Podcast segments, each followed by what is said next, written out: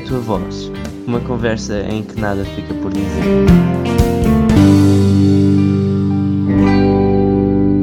Bem-vindos ao primeiro episódio do podcast A Tua Voz, disponível no SN News e no Spotify. Hoje vamos estar à conversa com quem dá a cara pelo nosso agrupamento, a senhora diretora Maria Eugênia Coelho. Iniciou seu percurso escolar numa escola feminina em Sacavém, que tinha apenas cerca de 40 alunas. Já no segundo ciclo, veio para os Olivais, para a antiga escola Fernando Pessoa, onde concluiu o então ciclo preparatório. Com a chegada do terceiro ciclo, fez parte da inauguração do Liceu Dom Dinis. Para concluir a sua formação, ingressou no então Magistério Primário, atual Escola Superior de Educação, tendo terminado em 1979, ano em que iniciou a sua carreira como docente do primeiro ciclo. Mais tarde frequentou algumas cadeiras do curso de Estudos Portugueses na Faculdade de Letras da Universidade de Lisboa. Posteriormente, frequentou também a Escola Superior de Educação para completar a sua licenciatura. Por último, concluiu uma pós-graduação em Gestão Escolar. Em primeiro lugar, gostava que nos contasse um pouco da sua experiência como estudante. Pois, eu iniciei o meu percurso escolar há muitos anos, no século passado, onde a escola uh, era muito diferente do que é hoje. Nesta altura, em quando eu fiz o meu percurso do que é hoje o ensino básico, a maior parte das minhas amigas aqui de Sacavém, quando acabava a quarta classe, não continuavam a estudar ou se continuavam era até o ciclo preparatório, pouco mais. Uh, basta dizer que das pessoas que iniciaram a escola primária comigo, eu há tempos fiz um estudo, uma reflexão sobre quem é que tinha continuado a estudar de uma forma contínua até ao ensino superior e concluído um curso superior. Dessas 40, penso que fomos duas, três. Posteriormente, outras depois, depois do 25 de Abril, acabaram por continuar a estudar e tirarem licenciaturas. De facto, nesta altura, antes do 25 de Abril, as pessoas que tinham acesso a uma educação superior eram, de facto, muito poucas. Não havia os apoios que havia hoje, não havia escolas como há hoje, e, portanto, e não havia a filosofia de que é através da escola que a gente muda o mundo. Aliás, porque não se pretendia nessa altura que o mundo mudasse muito. Nessa altura que eu fui para a Escola Superior de Educação, para a Escola de Magistério, foi numa altura, logo a seguir ao 25 de Abril, foi em 76, em que estavam a reestruturar todo o ensino superior e, portanto, eu fui muito para a Escola Superior de Educação porque uh, o acesso à universidade nesses anos estava em reestruturação e, portanto, foi introduzido o ano propedêutico, o serviço cívico e para uh, poder continuar a estudar sem ter que passar por essas, uh, por essas experiências, se calhar foi um erro da minha parte, mas pronto, optei por ir para a escola do magistério primário. Foi uma experiência interessante porque permitiu passar pelo, pela educação do século XX, mas do século XX que também há duas fases distintas, que é antes do 25 de Abril e após o 25 de Abril, e depois uh, ter frequentado a universidade também, ainda no século XX, portanto, e, e, reparar na evolução que a escola, que a educação e que o papel que a educação tem na vida das pessoas e das comunidades, que esse papel foi sempre alterado. Teve algum professor que a marcou? Olha, eu, por acaso, professores que marcaram uh, pela positiva e pela negativa. Eu explico muitas vezes sobre como era o papel da minha professora primária. Ser professora naquela altura era muito diferente do que é hoje. E, portanto, era uma prática comum que houvesse uh, repressão dentro da própria sala, em que houvesse um, um, autoritarismo muito forte por parte do professor. Mas foi uma professora que me marcou. Lembro-me de muitas coisas. Lembro-me quando ela punha batom era sinal que ia ao médico e que nós saímos mais cedo e que ficava muito satisfeita. Enfim, lembro-me de pequenas coisas. Marcou e talvez, uh, apesar de hoje ser impossível exercer como ela exerceu o magistério, foi uma professora que marcou. As professoras do primeiro ciclo geralmente marcam a vida dos estudantes. São aquelas que mais nos lembramos ao longo da vida. Depois há meia dúzia de professores que me recordo ainda com, com ternura, claro. Como, como sendo bons professores e, e como sendo pessoas que marcam a vida dos seus alunos, sim. Eu gostava de lhe perguntar o que, é que, o que é que acha que mudou no ambiente escolar desde que era estudante até então. Sabes que, pelo aquilo que eu acabei de dizer, eh, o meu, o meu percurso escolar passou por ambientes muito diversos. Passou por ambientes repressivos, em que o estudante não tinha grande liberdade para fazer nada, em que os intervalos eram apenas para comer e pouco mais, foi na escola primária, uh, depois no ciclo preparatório, enfim, eram para brincar, e depois passei para um período, já no Liceu Dom Dinis, em que a explosão da liberdade foi imensa, e portanto o ambiente no Liceu Dom Dinis, a seguir ao 25 de Abril, era um ambiente de grande participação, de grande curiosidade e, portanto, alguns disparates também, porque eh, era tudo novo, a forma como nos podíamos expressar era absolutamente novo para nós, para os professores, para toda a gente, e, portanto, houve uh, conjuntos de, de pequenos disparates que aconteceram, mas que, que também ajudaram-nos a construir a nossa consciência pessoal.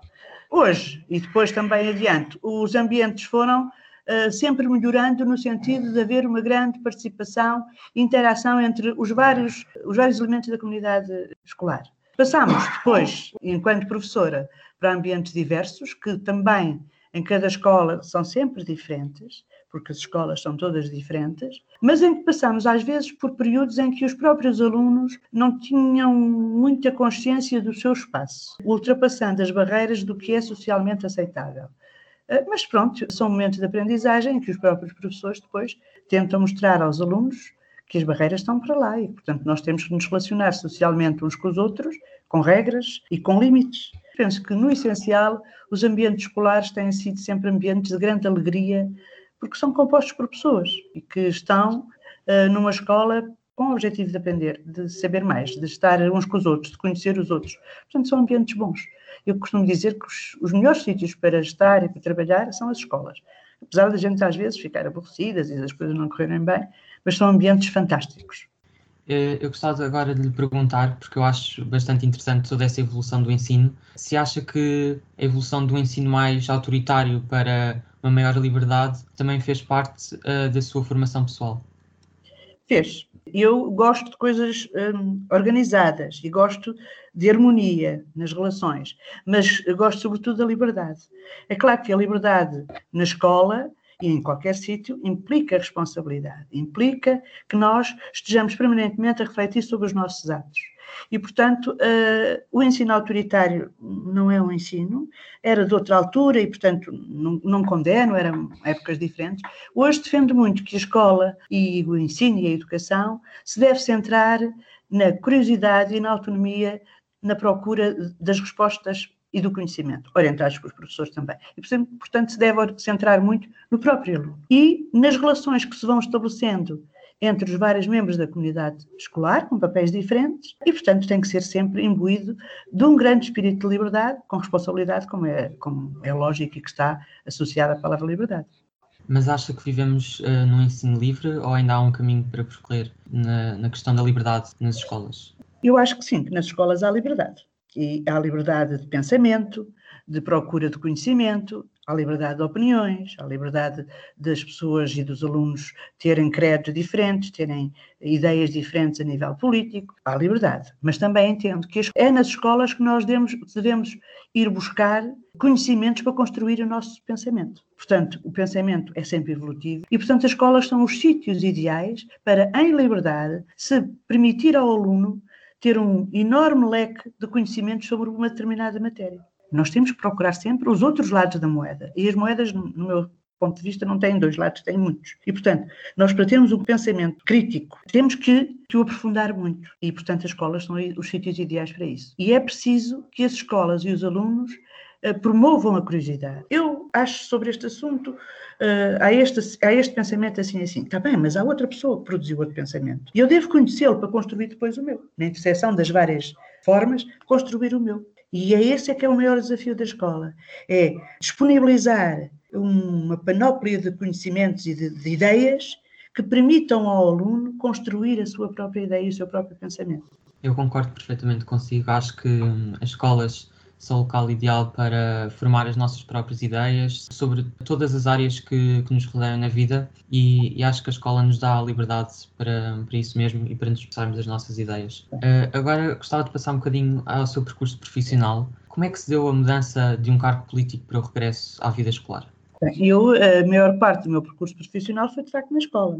Comecei a trabalhar em 79 e só saí da escola em 2013. Durante todos estes anos, eu estive sempre na escola, tive as minhas participações cívicas e políticas para além da escola, mas estive sempre na escola.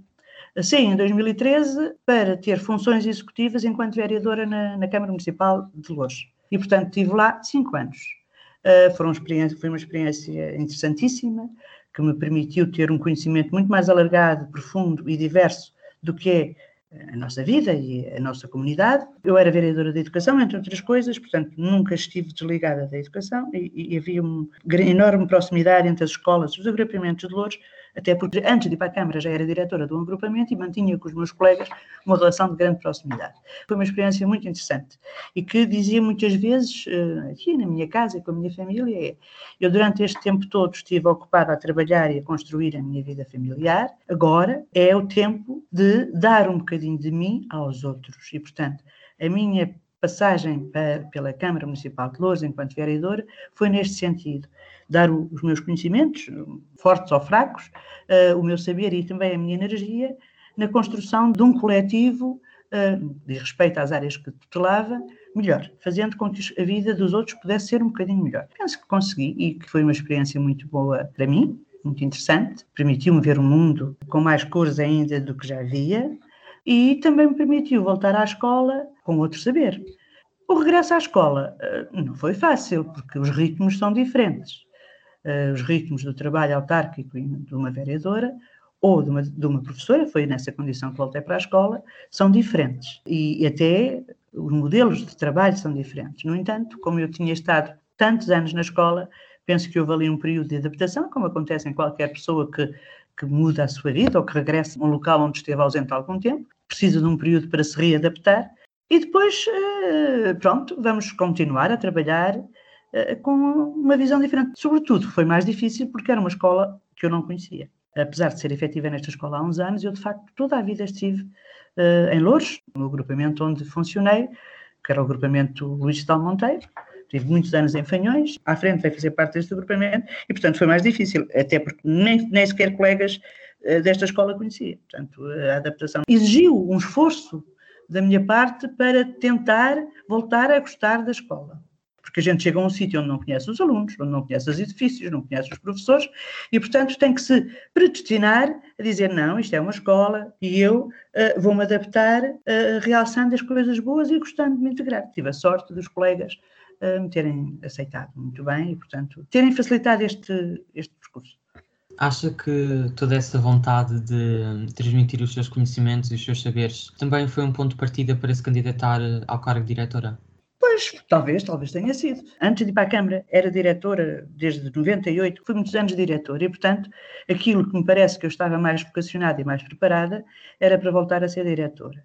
Naturalmente que nunca iria candidatar-me se a, anterior diretora, a doutora Maria José, uh, tivesse vontade de continuar, porque eu acho que estava muito bem entregue o agrupamento, como foi da vontade dela interromper esse percurso dela, deixar de ser diretora, uh, posto a hipótese de, sem rupturas, continuando e tentando fazer com que o trabalho feito pela equipe anterior permanecesse, foi nesse sentido que eu me candidatei a diretora. Penso com toda, enfim, se calhar falta de humildade, é aquilo para que eu, que eu sei fazer melhor. Digo eu, já há muitos anos que não dou aulas, apesar de que eh, eu penso e gosto muito de uma escola com a gente. Gosto de ir às salas, gosto de dar uns relhetes aos miúdos, gosto de conversar com eles, gosto de pensar como é que a gente vai fazer eh, o ensino, como é que vamos tratar do ensino-aprendizagem eh, dos alunos. Portanto, não gosto de uma de uma direção fechada num gabinete. O que eu gosto mesmo é andar no corredor e ir às salas e falar e ajudar os colegas dentro daquilo que é possível. Uh, é isso. E acha que a função de um diretor é essencial que passe por essas ações, como passar nos corredores, ir às salas, dar os ralhetes? Acha que isso é fundamental na função de um diretor? Eu acho que é, é, é mesmo fundamental, é primordial. O problema é que muitas vezes, se eu não tivesse a equipa que tenho e até outras pessoas que não sendo da direção, são assessores, que fizessem o tipo de trabalho mais burocrático e administrativo que é preciso fazer, se eu não tivesse, era impossível, enquanto diretora, poder fazer isso. Porque, de facto, cada vez mais é exigido ao diretor uma carga burocrática de trabalho que impede aquilo que para mim acho que é o mais importante, estabelecer relação com os alunos, estabelecer uh, relações de amizade e de autoridade e de hierarquia, que também é preciso, o andar nos corredores, o conversar, o estar dentro da sala. Uh, infelizmente, nos últimos anos, nós uh, percebemos que este papel que é tão importante do diretor, mas também dos professores, de estarem uns com os outros, de partilharem os seus saberes, as suas angústias, de construírem soluções, está muito limitado porque todas as outras cargas são muito exigentes. É certo que neste período da pandemia é pior ainda. Os professores precisam de trabalhar uns com os outros, mas para isso precisam de ter tempo. Na escola, agora com a pandemia é mais difícil, mas precisam de ter tempo. Só que a, a carga de trabalho que é exigida aos professores nas suas aulas, mas também fora delas, não liberta tempo para que os próprios professores possam constituir equipas de trabalho colaborativo. E isso é terrível, no meu ponto de vista. A verdade é que todos sabemos quem é a diretora, mas a maior parte dos alunos não sabe bem quais são as funções de uma diretora. Por isso gostava que nos desse a conhecer um pouco das atribuições do seu cargo.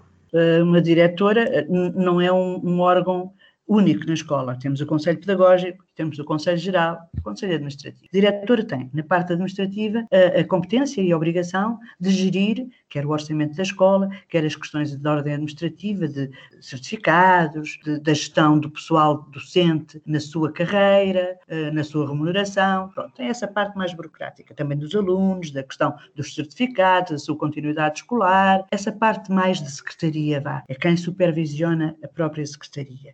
E o Conselho Administrativo, que é sobretudo sobre a gestão uh, financeira do, do, do agrupamento porque é um orçamento e nós temos que pagar os ordenados, temos que pagar as despesas, perceber se temos verba para esta ou aquela despesa que será necessária. Pronto, há essa função. Depois, há a questão de ordem pedagógica, definir as linhas orientadoras por que se desenvolve toda a atividade na escola. Portanto, o que é que nós eh, consideramos prioritário, qual é a missão do agrupamento, qual é a visão que temos para a educação, quais são as metodologias que devemos usar, depois como é que se organizam estas ideias que temos a nível prático, a nível dos horários, da distribuição do serviço aos docentes. Portanto, a organização de tudo o que acontece nas quais são as disciplinas que, que podem interligar-se com outras, como é o caso, por exemplo, de um ciclo português e, história ou ciências e matemática, quais são uh, os critérios de avaliação dos alunos, portanto, toda a organização da escola. E depois há outra papel que é importantíssimo, que é manter um ambiente equilibrado, respeitador, organizado e trabalhador dentro do próprio agrupamento. E para isso, as relações pessoais entre os alunos e a diretora, a diretora e os professores, entre a diretora e os uh, assistentes operacionais ou assistentes técnicos, é muito importante, porque é o ambiente que se cria que faz com que uh, as coisas possam correr bem. Portanto, são estabelecidas metas, também pelo diretor, mas todas estas ideias que o diretor possa ter são validadas pelo Conselho Pedagógico. O Conselho Pedagógico é formado por professores, pelos coordenadores dos departamentos, que Todos os meses nos reunimos e vamos analisando os documentos que são necessários, as questões de ordem pedagógica, analisando os resultados e estabelecendo planos para que as coisas se desenvolvam. O papel do diretor é, ao fim e ao cabo, dinamizador de todas estas partes. Portanto, é um papel importante. Antes de haver este papel do diretor, havia um conselho executivo, um conselho diretivo, que era composto por várias pessoas que tinham responsabilidades partidas. Agora, perante a lei, o diretor é um, um órgão unipessoal. Naturalmente que nós nas escolas temos esta felicidade de perceber que não, que a direção são várias pessoas e continuamos a distribuir as tarefas e as responsabilidades. E eu acho que é assim que tem que ser. Temos que também mobilizar os professores para a mudança, para estabelecerem relações com os alunos de, de, de trabalho, mas também afetivas e emocionais. Temos que ir acudir quando as coisas não correm bem, por parte de alguns alunos, mas também às vezes por parte de alguns professores, numa, numa atitude sempre construtiva de ajuda. Também depois, se for preciso, temos a, a, as competências de penalizadoras, portanto, que é se um aluno não se porta bem ou tem, ou, ou tem uma atitude menos correta, as medidas disciplinares, quer para o aluno, para o professor, e portanto também é exercida pelo diretor. Sabes que de vez em quando há processos disciplinares dos alunos, mas também há dos professores, e que, pronto, depois uh, Daí decorrem sanções para uns ou para outros. Felizmente, nunca fiz nenhum processo disciplinar a nenhum professor. Até o momento. Mas se tiver que o fazer, farei. Aos alunos já fiz alguns, infelizmente. Agora, pegando um bocadinho uh, no que acabou de dizer, de que forma é que acha que a indisciplina e o insucesso escolar podem ser combatidos? Cada escola tem uma maneira diferente de encarar a disciplina e o comportamento dentro da escola. Muitas vezes os alunos, os alunos não se comportam como aos professores parece que deviam comportar. Há vários condicionantes para que isto aconteça. Às vezes, o meio social em que o aluno vem determina o seu comportamento, na escola ou em qualquer outro sítio. O meio social e familiar, o respeito e expectativa que os próprios alunos têm em relação à escola. O que é que a escola vai fazer? A escola vai mudar a minha vida? Vai mudar para melhor? Eu tenho que respeitar o que se passa na escola porque é uma ambição melhorar a minha vida através do conhecimento e da escola? Todas estas coisas determinam o comportamento do aluno. Por outro lado, também sabemos que Uh, no desenvolvimento do comportamento das crianças e jovens, passa-se por fases diferentes, em que, muitas vezes, e na adolescência e na pré-adolescência, o papel do outro, do grupo, é fundamental. E, portanto, o nosso papel perante o grupo é muito importante. E, às vezes, a nossa forma de nos afirmarmos é para galhofa, por disparate, pronto. E, portanto, tudo isto determina que as escolas trabalham com gente oriunda de muitos sítios e de muitas famílias, que estão com gente em desenvolvimento, que, que são condições uh, propícias em que o ambiente não seja muito tranquilo. Mas não ser tranquilo não quer dizer que seja uh, mal comportado. Depois, também a forma como a escola se organiza, às vezes também leva a que a indisciplina aconteça. Turmas muito grandes, em espaços pequenos, em que os alunos estão grande parte do tempo das aulas sentados e passivamente a ouvir o professor ou a participar nas tarefas que são dirigidas, mas não numa grande atividade, fazem que, às vezes, os alunos, enfim, tenham comportamentos menos adequados, até a junção destas coisas acontece. Portanto, as salas são chatas, eh, as salas são enormes, as cadeiras são desconfortáveis, os colegas estão ali à risada, apetece de facto depois dizer mais uns disparates, a matéria que se está a ser dada às vezes também é um bocadinho chata, e portanto a curiosidade e a vontade que o aluno tem em aprender é pouca, e às vezes isto leva a que a indisciplina aconteça. Eu preferia que a escola, tendo em consideração que os alunos são diferentes, trazem cargas diferentes familiares e da comunidade e que passam por fases de desenvolvimento diferentes, se pudesse organizar com espaços de aprendizagem diferentes, com muitos professores e indo ao encontro daquilo que são as expectativas e os interesses dos alunos. O próprio aluno ser o principal ator da sua aprendizagem. Naturalmente que há períodos e tempos em que o próprio professor diz: não, não, agora vais sentar e vais ouvir aquilo que eu tenho para ensinar. E, portanto, as aulas positivas são muito importantes, porque é verdade, a gente precisa de ouvir dos outros aquilo que eles sabem mais que nós. Mas depois era muito importante que os alunos hum, construíssem o seu saber, fossem à procura de, de, de, soluções para aquilo que o professor ensinou e aplicassem até alguns desses conhecimentos.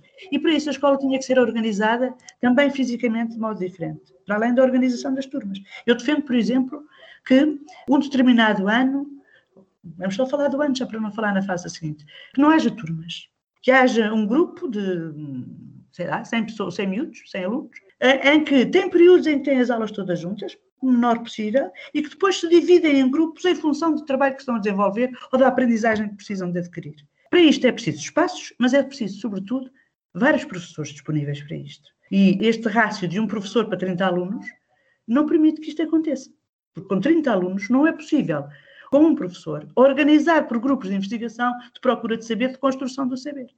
Eu já estive em escolas, por exemplo, já estive na Noruega, em que assistia a uma aula de matemática, penso que do décimo ano, por aí, que ele tem uma organização diferente, em que havia uma sala, até não tinha cadeiras, tinha mesas dispersas, uma sala e depois por cima tinha um, uma varandinha à volta de onde tinha pequenas salas. E os alunos começaram a aula durante para aí 20 minutos, com uns 4 ou 5 professores, uh, uh, cá sobre matemática. Tiveram para aí 20 ou 20 minutos em que falaram lá dos temas de matemática. E a seguir, saíram dali e desses cinco ou seis professores foram-se dividindo pelas várias pequenas salas em que foram trabalhar subtemas daquele tema principal que foi apresentado. O que é certo é que cada grupo tinha para aí 10 alunos e um professor.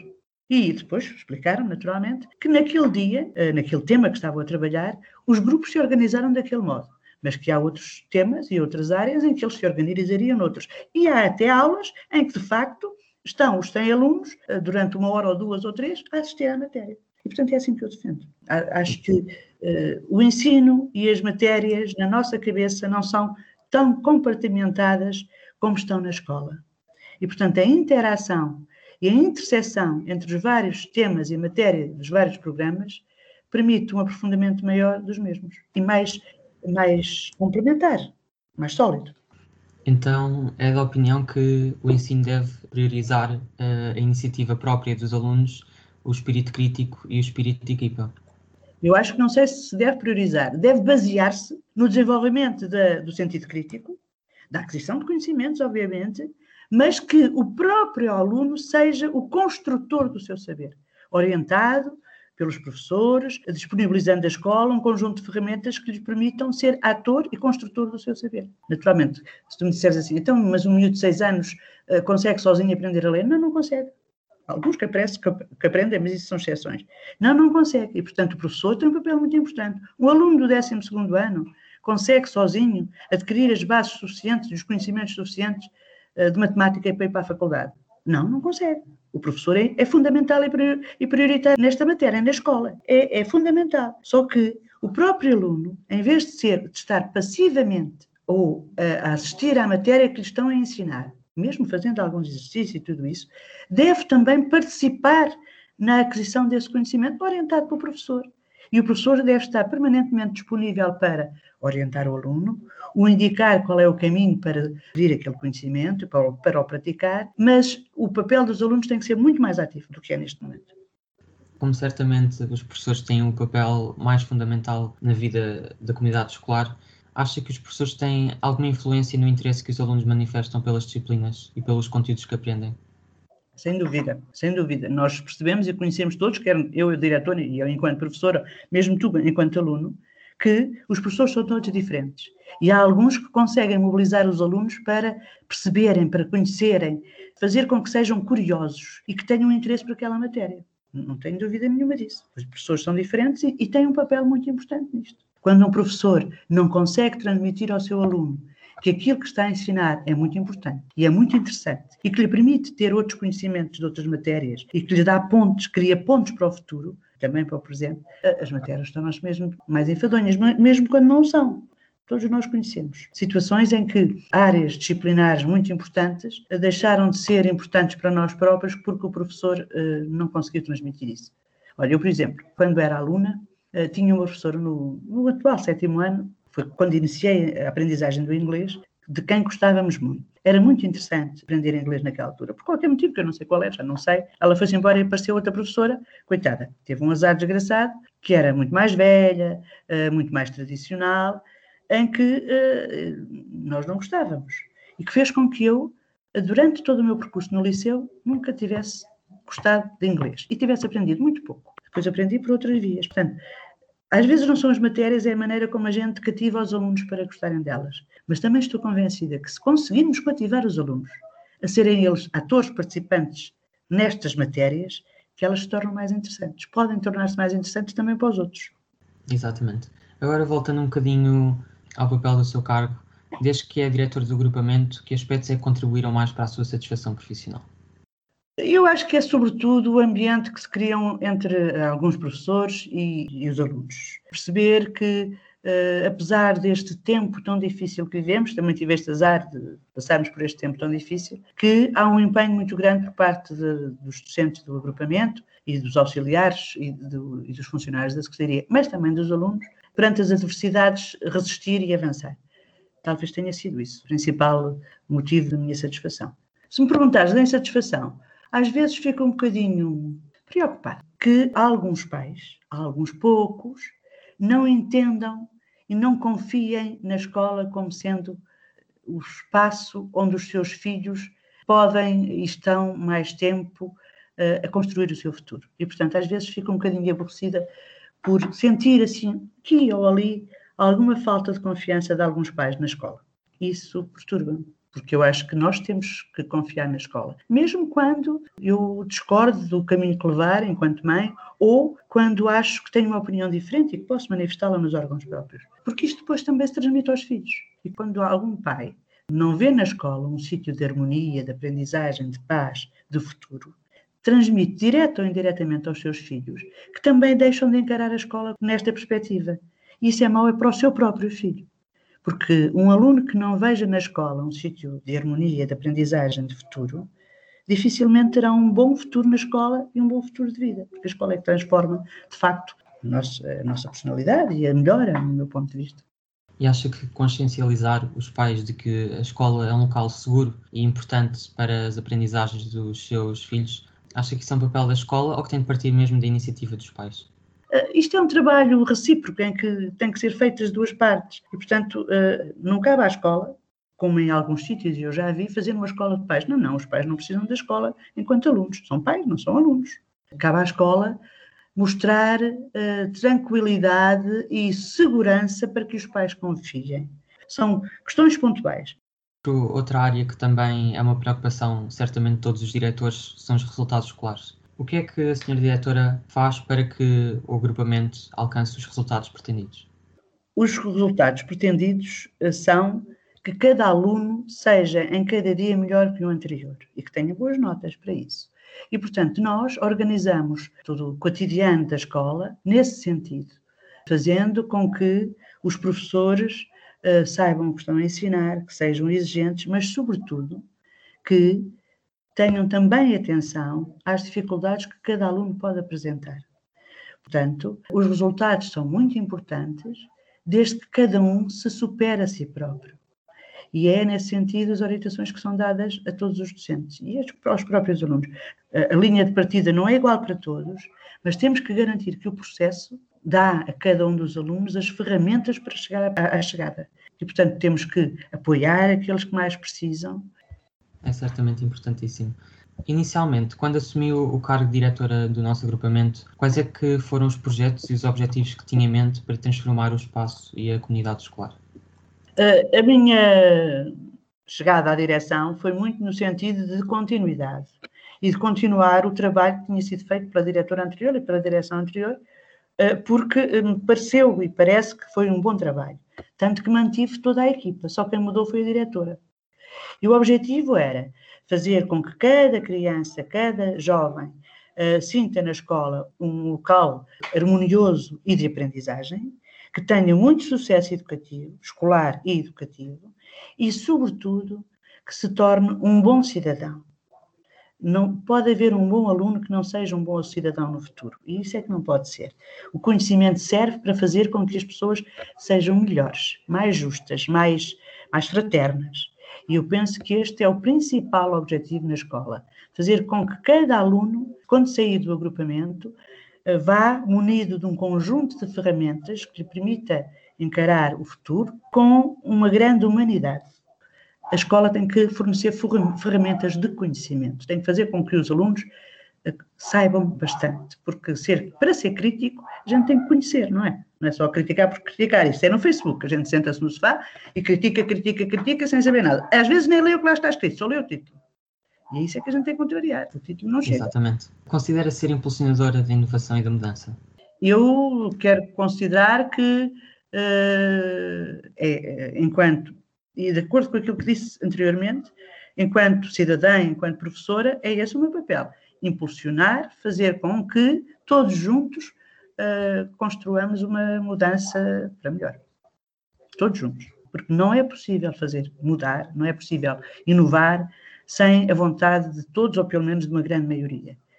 E, e isso, isso é, é, muito importante. E se não houver essa vontade, é, é difícil. Eu posso ter muita, muita ideia, gostar muito, fazer assim. Estas ideias que eu te falei da escola, como eu entendo, sem turmas, eh, eu não consigo fazer isso sozinha, nunca. E mesmo que eu tivesse todos os meus professores da escola do meu lado, era preciso também que o próprio Ministério concordasse. Eh, portanto, isto são caminhos que se fazem devagar, passo a passo, mas sempre com os outros. Sozinhos, uh, ninguém transforma, seja o que for, nem cria inovação sozinho. Se tiver essa ilusão, não deixa de ser apenas uma ilusão. Ainda a falar de, de inovação e de mudança, sei que existe um projeto na escola que visa transformar o ensino do século XXI e até do qual faz parte o S News. Fale-nos um pouco deste projeto. É, esse projeto, ao, fim e ao cabo, vem um bocadinho é, na sequência daquilo que eu tenho vindo a dizer. É fazer com que, de facto, as aprendizagens das várias disciplinas se cruzem, que eh, toda a aprendizagem se baseie, eh, esteja sobre a alçada de temas em que depois todas as várias disciplinas contribuem para a construção desses temas, com turmas, uh, interdisciplinaridade, com relações entre turmas e anos, baseado essencialmente nisto. É o aluno que é o construtor do saber. E, portanto, os professores estão para orientar a construção desse saber. Uh, daqui a muitos anos era assim que eu gostava que isto fosse. Vamos fazendo devagarinho o que for possível, sempre tendo como objetivo esta ideia de que o saber não é compartimentado, Há áreas dos nossos programas, das nossas diversas disciplinas, que são absolutamente possíveis de cruzar com outras disciplinas uh, no chapéu de um grande tema, não deixa de haver depois, porque nas várias disciplinas, áreas específicas que são dessa própria disciplina e têm que ser trabalhadas, obviamente. Tenho lido e tenho assistido a algumas coisas que existem, algumas experiências que existem na Catalunha, na educação na Catalunha, muito baseadas neste momento de, pelos jesuítas, que ao longo da história sempre foram importantes na, nos modelos de educação, e portanto seria um bocadinho assim que eu gostava que a coisa fosse, e, e o transformar é um bocadinho isto. Por outro lado, é sobretudo um, um espaço de participação efetiva de toda a gente. Portanto, professores, neste, nesta fase, apenas professores estão nesta fase, participarem na construção uh, desses planos no futuro. Com base nisto, de que é preciso criar áreas de saber mais abrangentes, em que os alunos tenham um papel mais ativo. O transformar é isto, associado a isto, a esta ideia pedagógica que falei. O papel do digital tem neste projeto uma forte componente, porque nós vivemos no século XXI e, de facto, estes instrumentos que temos à nossa frente têm potencialidades imensas e a gente quer que os nossos alunos dominem estas máquinas e não seja ao contrário, que não sejam as máquinas a dominá-los e que eles não fiquem sentados uh, a jogar o tempo todo e não percebam que há mais coisas, há outras potencialidades para além disso. Portanto, conjugar o digital, mas também apoiando esta forte transformação pedagógica. O transformar, como eu disse há bocado, faz-se uh, com as pessoas e, portanto, as pessoas é que determinam o ritmo deste projeto. Pode ser mais acelerado, mais tranquilo. E todos devem uh, certamente contribuir para que o ensino se transforme para a realidade em que vivemos, para uma realidade mais digital e em que consigamos aproveitar uh, todas as ferramentas que temos junto a nós para melhorar tudo aquilo que nós aprendemos. No entanto, uh, surge a pandemia. Foi fácil lidar com este problema que nunca antes tinha sido trabalhado e um, trabalhar com um novo modelo de ensino que nunca tinha sido utilizado, pelo menos em Portugal. Não, não, foi fácil, nem é fácil. Houve uma grande adesão e uma grande vontade de combater a, a, pandemia, quer dos professores, quer dos alunos, agarrando-se a este ensino à distância. Mas não foi fácil, porque nós continuamos a achar que a escola é em presença, onde as relações afetivas permitem a aprendizagem. E apesar de eu estar a ver e tu me estás a ver a mim, não é assim tão mal quanto isso, faltam outras coisas, faltam os outros colegas, faltam as relações que se estabelecem no intervalo, falta a relação que se estabelece com o professor. Portanto, isto hum, é a solução possível não é a solução ideal. Não foi fácil, mas foi possível. Foi possível porque quer os professores, quer os alunos arregaçaram uh, as mangas e avançaram neste sentido. E por isso as coisas correram bem o ano que passou uh, e agora este ano também estão a correr bem, penso eu. Uh, mas é a solução possível, não é a solução ideal. E nós estamos todos ansiosos para voltar à escola. Porque, quer queiramos, quer não, este modelo de ensino um, não é facilitador de igual modo para todos os alunos. Nós fizemos um esforço muito grande no agrupamento para inventar computadores para emprestar aos alunos.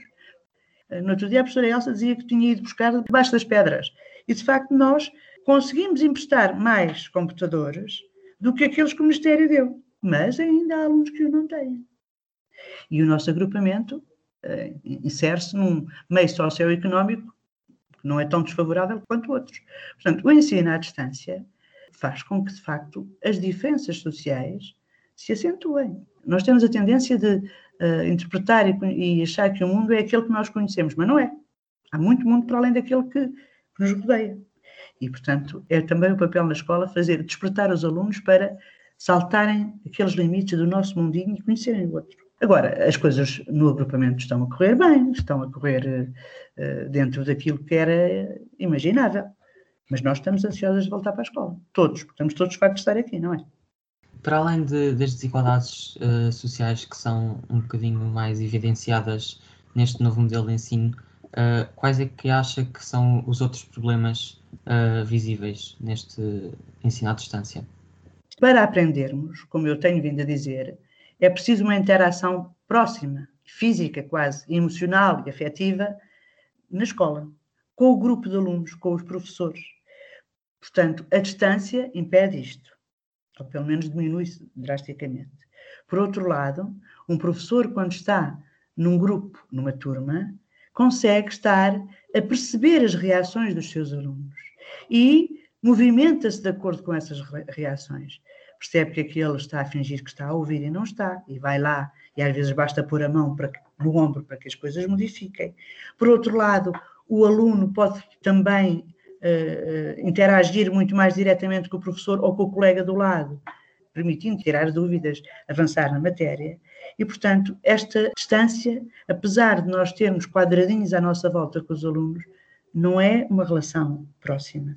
E para aprender é preciso estarmos próximos. E depois há períodos em que nós, no nosso trabalho autónomo, temos que estar sossegados, sozinhos, e podemos estar no computador a pesquisar, a procurar e a trabalhar.